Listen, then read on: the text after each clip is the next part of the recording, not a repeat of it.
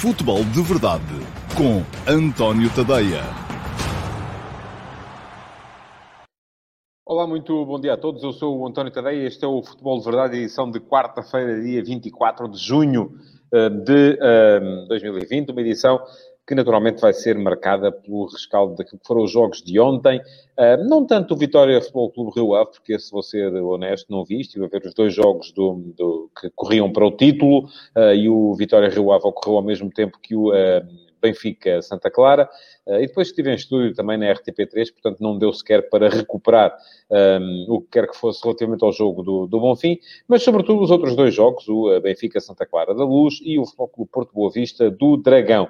Dois jogos que voltaram a dar ali uma sacudidela gigante na, na corrida pelo título. O Porto é verdade que estava atrás do Benfica por causa daquele regulamento estapafúrdio que a Liga Portuguesa vai tendo, ah, mas ah, tinha a garantia que dependia apenas de si próprio, bastava lhe ganhar os seus jogos para chegar à última jornada e, como que por milagre, saltar para a frente da classificação.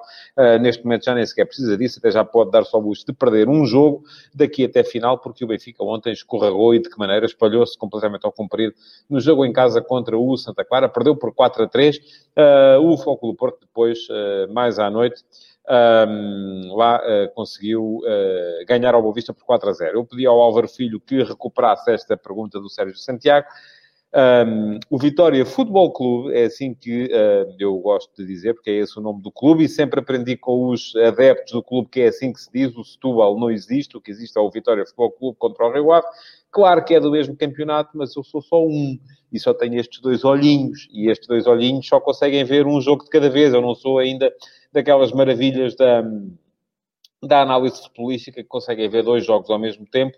Uh, enfim, até consigo olhar para eles, mas não vou perceber nada do que se está lá a passar. Uh, e não tive, uh, de facto, acabei de dizer isso, não tive tempo para, eh, porque estive a ver o Benfica, acabou o Benfica, estive a ver o Floco do Porto, acabou o Floco do Porto, estive em estúdio na RTP e hoje de manhã, às eh, seis da manhã, já estava a preparar o último passo que vos convido a lerem, que está no antoniotadeia.com, um, que é sobre precisamente a situação de Bruno Lage à frente do Benfica depois daquilo que se passou ontem e, sobretudo, do que se passou depois do jogo e das declarações de Bruno Lage a seguir ao jogo. Depois estive a preparar este futebol de verdade, portanto, como deve calcular, não tive ainda tempo para ver o Vitória Futebol Clube Rio Ave. Peço desculpa aos adeptos do Vitória, aos adeptos do Rio Ave, não posso ver os jogos todos. Também, naturalmente, não há nenhum uh, jornal que dê a mesma... Uh, todas as juntas de freguesia, todas as câmaras municipais pertencem ao país que é Portugal, uh, mas, naturalmente, há câmaras que têm mais espaço nos jornais do que outras, porque são mais importantes, têm mais gente,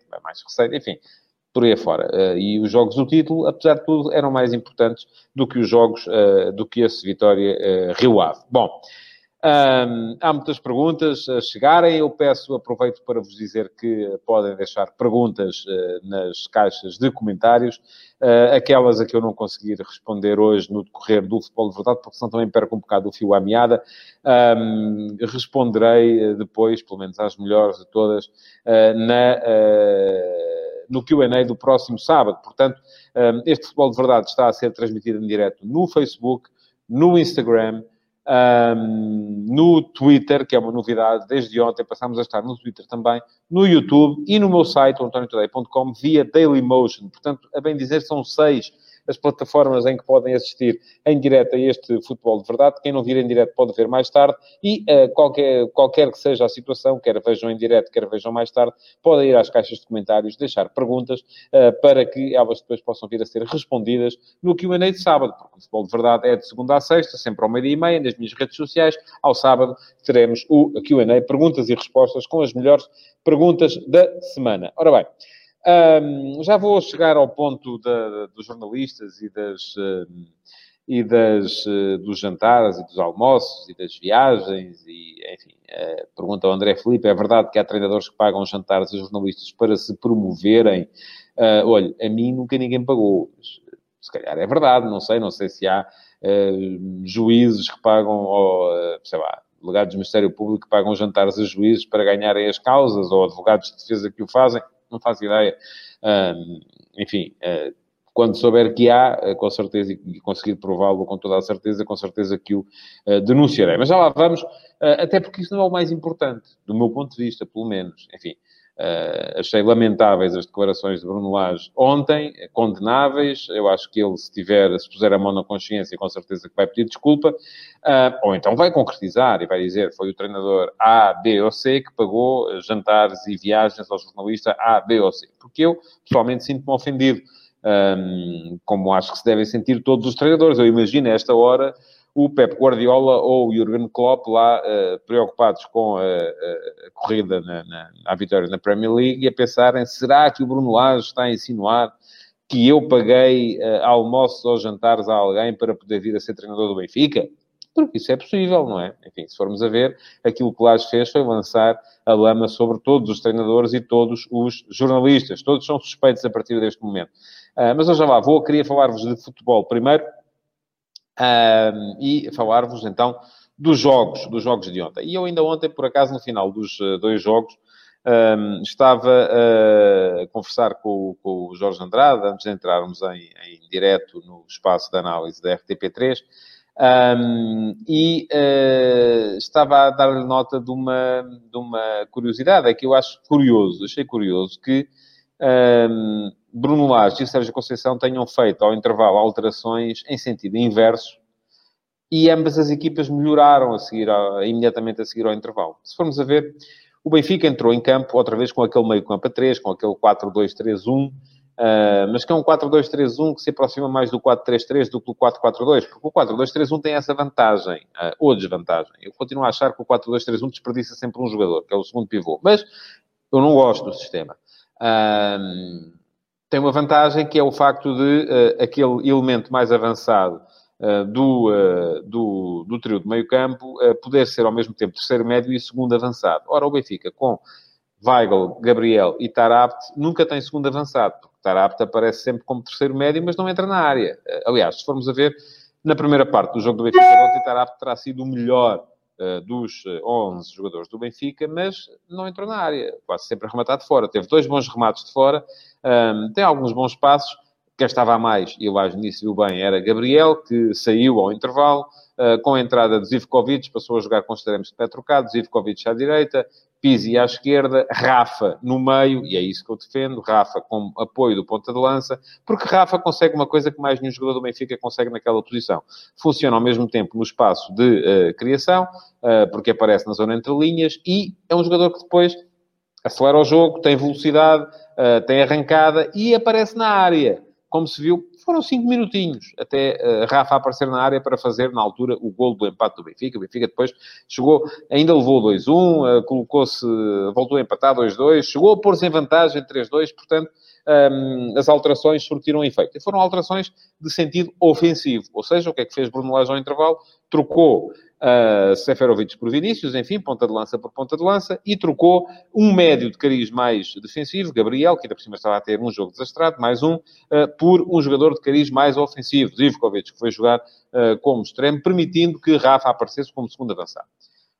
Ao contrário, fez o Sérgio Conceição. Eu ainda ontem tinha deixado aqui a minha inquietação relativamente àquilo que podia vir a ser o 11 do Porto, porque, e, e fiz uh, Uh, estava a inclinar-me no sentido da perda de influência de Danilo, que desapareceria com certeza do 11, uh, eh, e o Porto apareceu com Sérgio Oliveira a fazer aquilo que geralmente Danilo faz, primeiro médio, médio mais posicional, começa a construção, depois com Otávio a fazer aquilo que normalmente era feito, primeiro por Mateus Uribe e depois por Sérgio Oliveira, eh, que é segundo médio, médio de transição, aquele médio que faz a ligação entre setores, que aparece a equilibrar na zona central quando a equipa não tem a bola, mas que se solta eh, depois quando a equipa recupera a bola, e depois com Uh, portanto, estando ali o Otávio com Corona a fazer aquilo que Otávio geralmente faz, que são aquelas trocas posicionais com Marega. Corona a partir de uma zona mais central, mas a aparecer muito no corredor direito, uh, permitindo que Marega, que aparecia primeiro no corredor direito, aparecesse muito no corredor central. Era um meio campo de cariz particularmente ofensivo, aquele que o Porto apresentou. Portanto, era aquele meio campo mais ou menos parecido com aquele que o Benfica apresentou na, na, na, segunda metade do jogo do Santa Clara. Só que aquilo que se viu durante a primeira parte do jogo, se na luz tínhamos visto um Benfica... com dificuldades em termos de posicionamentos defensivos, em termos de definição de zonas de pressão, a permitir que sempre que o Santa Clara variasse flanco, lhe criava uh, problemas uh, e a permitir também uh, ao Santa Clara nas muitas bolas paradas que ia permitindo. Um, aquilo que se viu na, no, no, no, no, Dragão na primeira parte foi um Futebol do Porto que deixou, conforme o próprio Sérgio Conceição reconheceu no final, o Boa Vista confortável. Porquê? Uh, do outro lado, tínhamos um Boa Vista disposto em 3-4-3, que era muitas vezes mais um 5-4-1, os três defesas centrais, os dois, os dois alas barra defesas laterais, uh, à esquerda, Carraça à direita, que funcionavam muito mais como defesas laterais. Sempre que a equipa perdia a bola, baixavam para o plano dos, dos dois, uh, uh, dos três centrais. E depois dois médios, um, com destaque para, uh, uh, portanto, era o Idris e o Paulinho, com destaque para a saída de bola que o Paulinho dava à equipa no, no meio campo, e os uh, dois avançados que estavam nas proximidades do ponta de lança, do Yusufa, que eram o Sauer e o Bueno, baixarem para fechar os corredores laterais, portanto aquele 3-4-3 transformava-se muito rapidamente num 5-4-1 e o Boa Vista estava a ficar confortável na zona do meio campo. O que é que fez o Sérgio Conceição? Exatamente o contrário daquilo que tinha feito o Bruno Lage. E também, também melhorou a equipa, é curioso. Portanto, não há aqui receitas universais, cada jogo nos diz aquilo que uh, pode vir a precisar e pode vir a exigir, e não há certezas sobre qual é a melhor maneira de jogar. Tem muito a ver com o momento dos jogadores, com uh, as características do adversário, com a estratégia que o adversário coloca em campo e fundamental aqui, como em tudo, é que a tática e a estratégia uh, sejam, uh, batam no mesmo sentido e, e, e puxem para o mesmo lado. Portanto, o Sérgio Conceição, ao intervalo, além de trocar o Tomás Esteves pelo Manafá, troca de lateral por lateral, enfim, sem grandes diferenças ao nível da, das características, uh, fez ainda uma troca de um extremo, o Luís Dias, uh, por mais um médio. Uh, portanto, foi a troca inversa à que tinha sido feita pelo uh, Bruno Lage na Luz. E a equipa também melhorou porque saiu Luís Dias, entrou Mateus Uribe, o Porto passou a mandar no meio campo e a partir daí criou as condições uh, para que, uh, com Corona a funcionar mais como extremo, e Corona e Marega, curiosamente, continuaram os dois muito no mesmo lado. Se iam para a esquerda, iam os dois, iam para a direita, iam os dois, havendo depois a capacidade do Otávio para fazer a leitura e aparecer no flanco em que eles não estavam. E isso permitiu que o Porto continuasse equilibrado, uh, mas ao mesmo tempo que passasse a ter superioridade na zona do meio campo, porque até aí uh, muitas vezes o Sérgio Oliveira era apanhado em situações de 1 para 2 face ao Idris e ao Paulinho. Ora, com isto tudo, o Flóculo Porto mudou, uh, melhorou, fez quatro golos na segunda parte, destaque para Corona, destaque para Marega, têm sido sempre os dois do costume, mas destaque também para a, a inversão tática que a equipa fez ao intervalo, uh, mostrando aquilo que eu estava a dizer, que ao fim e ao cabo não há aqui receitas universais.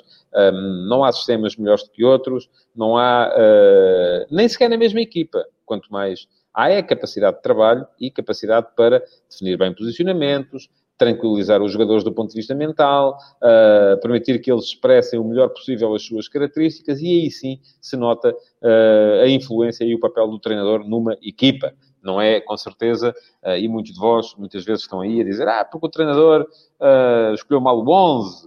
Claro que escolher bem o 11 ajuda, mas para escolher o 11 estamos cá nós. Não é preciso ser treinador. Ah, e o treinador fez mal as substituições volto a dizer, também ajuda a fazer bem, mas também, para fazer substituições, estamos cá nós. Qual de vós é que não tem opinião sobre, uh, a dada altura, na vossa equipa, se deve sair o Manel e entrar o Francisco? Toda a gente acha isso. E agora como é que nós vamos dizer que temos mais razão ou menos razão do que eles? Só há uma realidade, que é aquela que é experimentada, e quem a experimenta são eles, portanto, podemos é depois, a posteriori, vir dizer correu bem ou correu mal. Mas nunca podemos dizer se ele tivesse feito assim, tinha corrido bem. Não sabemos. Podemos ter a nossa opinião, mas não sabemos. Agora, aquilo que eu vos quero provar e mostrar com isto, com este, com este raciocínio, é que hum, cada jogo pede uh, coisas diferentes. E fundamental é uma equipa ser igual a si própria e uh, conseguir exprimir o melhor possível as características dos seus jogadores. Jogo a jogo agora, primeiro o Benfica Santa Clara. Um, entrada que não foi má do Benfica, apesar de tudo, mas à medida que o jogo foi decorrendo, o Santa Clara disposto num 4-3-3 uh, eh, muito equilibrado. Uh, um meio-campo a ocupar os espaços de forma perfeita, com, uh, a mandar no espaço interior e a ser capaz, sobretudo, de soltar a bola para os dois extremos, Costinha à direita, o Carlos à esquerda, ambos no apoio do Tiago Santana, e a equipa sempre em transição ofensiva, quando, quando era capaz de passar a primeira zona de pressão do Benfica, sempre a ser capaz de chegar uh, com perigo até, até à área do, do, do Vlaco Dimos.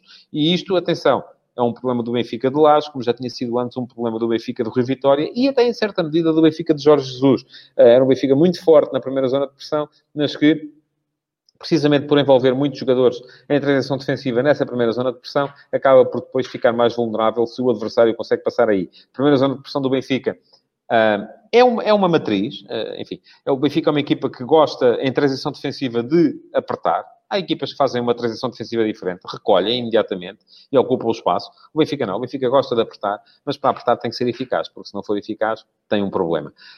Um, muito bem. O Santa Clara chegou à vantagem uh, e pode dizer-se até que com, com relativa justiça. Enfim, se tivesse empatado o jogo também, também seria justo. Se tivesse o Benfica a ganhar por 1 a 0, teve ocasiões para marcar e também não se poderia dizer que era, que era injusto, uh, mas uh, aceitava-se perfeitamente o resultado ao intervalo. O Benfica melhorou bastante com as alterações feitas ao intervalo. chegou rapidamente ao empate, levou o, o, o, o impacto e, e, esse empate, enfim, Uh, teve muito a ver com as alterações, com a tal colocação do Rafa no corredor central. Teve depois o impacto imediato de ter sofrido o, uh, o 2-1. E lá está, mais uma vez as bolas paradas, a tramar o Benfica do ponto de vista defensivo. Uh, ainda conseguiu, com os dois golos do Vinícius, fazer 2-2 e 3-2, mas depois a grande penalidade cometida por Rubem Dias, e devo dizer que me parece acertada a decisão do VAR, um, é penalti, de facto. A minha única dúvida tinha a ver com o facto de Rubem Dias ter ou não tocado na bola, uh, mas a ter tocado, de facto, é, é, é claramente falta e não vejo ali nenhuma uh, falta ofensiva do jogador de Santa Clara. Enfim, não se fazem empurrões com as costas, não, isso não existe. Uh, portanto, no final, o Santa Clara a chegar à, à, vitória 4 a 3, uma vitória histórica para a equipa de Santa Clara, nunca tinha ganho ao Benfica, um jogo histórico para o Benfica também, porque uh, tem uma série negativa de jogos em casa sem precedentes na sua história e porque não sofria 4 golos no Estádio da Luz desde 1997. É a primeira vez que acontece no novo Estádio da Luz, tinha acontecido no antigo, a última vez tinha sido em 97, numa derrota por 4 a 3 também, contra o Salgueiros de Carlos Manuel, na altura um Benfica de Manuel José, que estava pelas ruas da amargura, depois de ter começado a época com Paulo Autuário. Depois, o jogo do Flóculo Porto. eu, as perguntas, elas têm sido muitas. Vou responder a maior parte delas no Q&A, senão não vou conseguir chegar ao fim deste futebol de verdade em menos de duas horas. Enfim, uh, nem vocês merecem isso, nem eu. Uh, mas vão deixando, vão deixando perguntas que eu voltarei ao tema no próximo, no próximo sábado. Um, o jogo do Porto, já aqui falei da alteração tática que foi feita uh, ao uh, intervalo pelo Sérgio Conceição. A primeira parte foi uma primeira parte muito equilibrada. O Porto também teve duas ou três finalizações interessantes. Podia ter marcado, uh, o Boa Vista nem, nem, nem tanto, mas estava a começar o Boa Vista a ficar confortável no jogo. De facto, ia ter a assegurar a saída de bola através do seu meio campo. Só que com as alterações, o Porto passou a mandar no jogo, passou a mandar a ter a iniciativa e chegou com a relativa facilidade também aos, aos quatro golos muita influência de Marega, que além de ter marcado dois golos, sofreu a grande penalidade. Também me parecem bem assinaladas as duas uh, grandes penalidades. Um, tanto a primeira por falta uh, de Dulanto sobre Marega. É verdade que Marega é ali um bocado malandro, porque Marega vai a correr e mete o pé ligeiramente para o lado uh, para poder depois beneficiar do toque de uh, do Lanto, mas a verdade é que o pé de Marega já lá estava e é do Lanto que vem a chegar, que lhe toca, que lhe toca no calcanhar e que o desequilibra e o faz, e o faz cair. Portanto, penalti bem assinalado. O segundo então não tem uh, margem para dúvidas, é mão, claramente. Um, mas uh, ia dizer uh, influência positiva e boa de Marega uh, no jogo. Dois golos, uma assistência. Regresso aos golos depois de algumas partidas de ausência. Não marcava desde o jogo com o Leverkusen. e um Flóculo Porto que assim passa a ter três pontos de avanço e vantagem no confronto direto. Portanto, alguma tranquilidade para Sérgio Conceição abordar os jogos que aí vêm. Aliás, isso viu-se precisamente depois na conferência de imprensa, no final, porque Sérgio Conceição apareceu uh, calmo, tranquilo, mais rápido do que tem sido habitual uh, nos últimos tempos. Também provavelmente não, tem, não deve ter tido que dizer tanta coisa aos jogadores, uh, mas uh, sempre calmo, sempre tranquilo, a gozar os tais três pontos de avanço com que entrou para a noite de São João. Não foi assim a conferência de imprensa de Bruno Lage. Ora bem,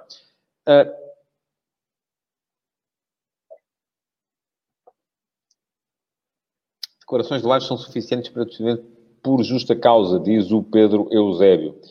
Um, pois eu não sei até que ponto é que isso será assim. Um, mas uh, que eu acho é que as declarações foram lamentáveis, disso não tenho qualquer dúvida. Bruno Lage uh, perdeu o pé. Uh, eu disse, escrevi ontem, no último passo, quem quiser ler está lá em antoniotadeia.com, que ele está neste momento perdido no labirinto que ele próprio criou. Agora, eu não sou capaz de dizer, assim, de repente, que Bruno Lage, que na época passada, há um ano, estávamos todos aqui a dizer que era um treinador extraordinário, porque tinha conseguido recuperar sete pontos de desvantagem para o Porto, eh, quando pegou na equipa eh, após a saída do Rio Vitória. Eh, porque fez as alterações que era preciso fazer na equipa. Criou uma equipa de autor, com a introdução de alguns jogadores que até aí pouco calçavam, e foi ele quem mudou. Lançou uma série de miúdos que entretanto vieram a provar uh, ser bons para o, uh, para o Benfica. aliás, se formos a ver, a razão que levou ao despedimento, ou à, enfim, à não renovação do contrato de Jorge Jesus em primeira análise e à primeira entrada do Rio Vitória e depois do Bruno Lage, foi precisamente uh, que o Benfica precisava de um treinador que apostasse na formação, e Jesus não o fazia. Uh, mas não sou capaz de olhar para esse treinador, que há um ano uh, ganhou o campeonato com uma equipa de autor, e agora de repente vir dizer que, que não presta, que, que é mau treinador. Agora, Sou capaz de olhar para um Bruno Lage de facto perdido nas suas próprias contradições e no seu próprio labirinto. E um, eu acho que ele está, por um lado, a ser teimoso com algumas situações, uh, a ser, uh, a insistir demasiado nas mesmas soluções e a não, um, também não sou, enfim, não podemos criticá-las por não dar espaço a jogadores como Zivkovic. Eu já vi aqui muita gente vir dizer então, o Zivkovic não joga porquê? Porquê é que não joga? Teve a aquecer e não joga, mas que vergonha. Ainda no jogo contra o Rio Ave, que vergonha. O Benfica a ganhar, a jogar contra nove. Uh, e em vez de dar uns minutos ao Zivkovic, meteu o Samaris. Não, agora ontem já vinham dizer, oh, mas que mal, o Benfica a ganhar. Uh, ia jogar em casa contra o Santa Clara. Porquê é que não meteu o Samaris? Então, mas meteu a semana passada e não gostaram. Agora esta semana já gostam, já queriam. Enfim, ouça. Não é por aí. Não é de todo por aí. Uh, a verdade é que Bruno Lage, as declarações que ele fez, eu já disse aqui o que pensava sobre isso, sobre as declarações que ele fez, que vêm enlamear não só toda a classe dos treinadores, porque eu não sei quem é o treinador que anda, enfim, suspeito, mas eu não tenho que suspeitar. Se eu faço uma acusação, se o Bruno Lage faz uma acusação, tem que dizer quem é. Não pode dizer, ah, quem é que vos anda a pagar? Ouça. A mim ninguém. Sou capaz de desmentir. Ainda hoje, no, no, em comentários do último passo, alguém me pergunta, mas ninguém desmentiu. Mas como é que eu posso desmentir? Eu não, eu não falo por todos os treinadores e por todos os jornalistas do mundo. Eu não sei se algum anda, anda a receber viagens e jantares e almoços uh, para uh, promover alguém. Sei lá. Agora, se alguém faz a acusação, quem faz a acusação é que tem o ónus da prova. É sempre assim, em tudo. Em tudo na vida. Portanto, uh, se Lars faz a acusação, é ele que tem que provar. E das duas, uma, ou tem que dizer quem é o treinador que paga e quem são os jornalistas que são pagos, ou então tem que pedir desculpa por terem lameado toda a classe dos treinadores e toda a classe dos jornalistas. E isto para mim nem sequer tem conversa. É assim, ponto. É que nem tem conversa. Não, há, não dá para escapar. Uh, e, portanto, não é isso que me interessa. Até porque já escrevi isto várias vezes hoje em, em respostas a comentários ao meu último passo. É para o lado que eu, durmo, que eu durmo melhor. Quero lá saber. A mim não me atinge a mim não me atinge. Se alguém se sente atingido, força. Acho que é uma vergonha dizer uma coisa dessas sem apontar os nomes.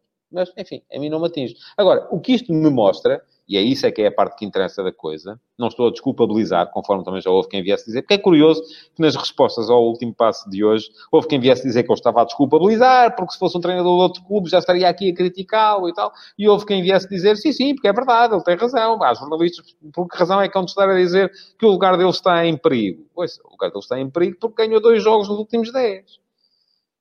E é claro que está em perigo. E ele aqui tem uma resposta que é a positiva, que é uma resposta de dar a volta ao trabalho e explicar o que é que se passa na equipa, porque a equipa não ganha, e tem uma resposta que é de uh, pôr a mãozinha à frente dos olhos e dizer, ai, porque os jornalistas, estes malvados. Pronto. Assim não se vai. E aquilo que isto me diz, a reação de Bruno Lage, é que ele está a entrar pelo caminho errado. E se está a entrar pelo caminho errado, vai ser mais difícil. Porque é assim, eu se quiser ir daqui ao Porto, posso ir para a 1, posso ir para a 8, posso fazer como quiser. Agora, se eu for pelo Alentejo, pela Beira, vou demorar mais tempo.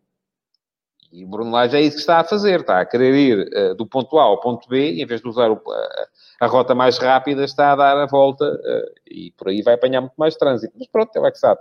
E aquilo que isto me diz é de facto que o Bruno Lage está a perder o Tino.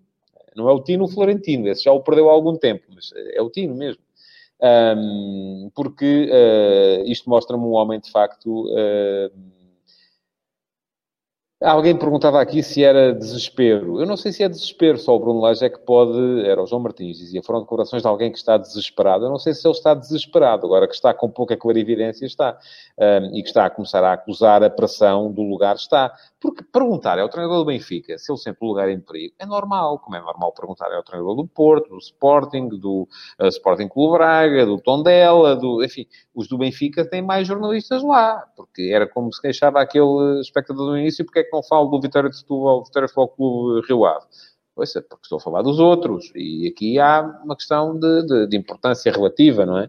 Uh, no Benfica há mais jornalistas, portanto há mais gente a perguntar. Um, e é isso que Bruno Lage tem que perceber. Uh, porque uh, ninguém lhe perguntou, com certeza, a ele se ele andou a pagar almoços ou jantares ou viagens a jornalistas para fazerem estas perguntas ao, ao Rui Vitória, sendo que ele estava na linha de sucessão. E o Rui Vitória também caiu, enfim, por uma questão ligada ao pouco rendimento da equipa. Uh, e acabou por ir embora e entrou Bruno Lage para o lugar dele. Andou a pagar coisas a alguém? Eu creio que não. Pelo menos a mim também não me tocou nada. Uh, nem eu queria que tocasse. É bom que fique uh, desde já bem claro. Bom, estou confiante que... ah, só uma questão final. Se Bruno Lage tem condições para continuar, porque houve muita gente que perguntou isto. Eu acho que tem. Até por várias razões. Primeiro, o campeonato não está uh, para o Benfica perdido. O Benfica ainda pode ser campeão, está a três pontos do primeiro, faltam seis jogos, enfim. Não está fácil, mas não está perdido. Uh, eu diria que o Porto neste momento é favorito, claramente, já era antes deste jogo, passou a ser mais, sim, mas não está perdido. E uh, a seis jornadas do fim e trocar treinador podia ser aí sim um ato de desespero uh, por parte da SAD do Benfica. segundo, porque mesmo que perca o campeonato, vamos lá ver, não há nada escrito que diga que o Benfica tem que ser campeão todos os anos. Eh, o Benfica não tem que ser campeão todo. Há outras equipas. Há pelo menos o Flóculo do Porto, também tem andado a ser campeão de vez em quando.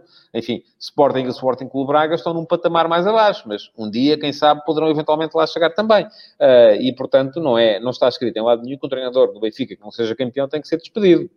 Enfim, não vejo as coisas nesse, nesse prisma. Uh, e por isso mesmo acho que uh, Lages tem condições para continuar. Depois do final da época, uh, enfim, aí sim é a altura para se refletir e pensar o que é que pode vir a ser o Benfica da próxima temporada. E não é só no plano dos resultados, é no plano da estratégia também. Eh, porque a estratégia, a mesma estratégia que levou a que fosse contratado o Rui Vitória e depois Bruno Lage, agora não pode ser de repente metida dentro de um saco, posta no caixote de lixo e agora vamos criar uma coisa completamente diferente porque afinal estávamos todos, é até pode, mas aí a SAD tem que dizer, estávamos todos enganados. Não era nada disto que a gente queria. A gente queria era aquilo que tínhamos antes. E aí sim, aí podemos uh, uh, eventualmente uh, enverdar por outro caminho.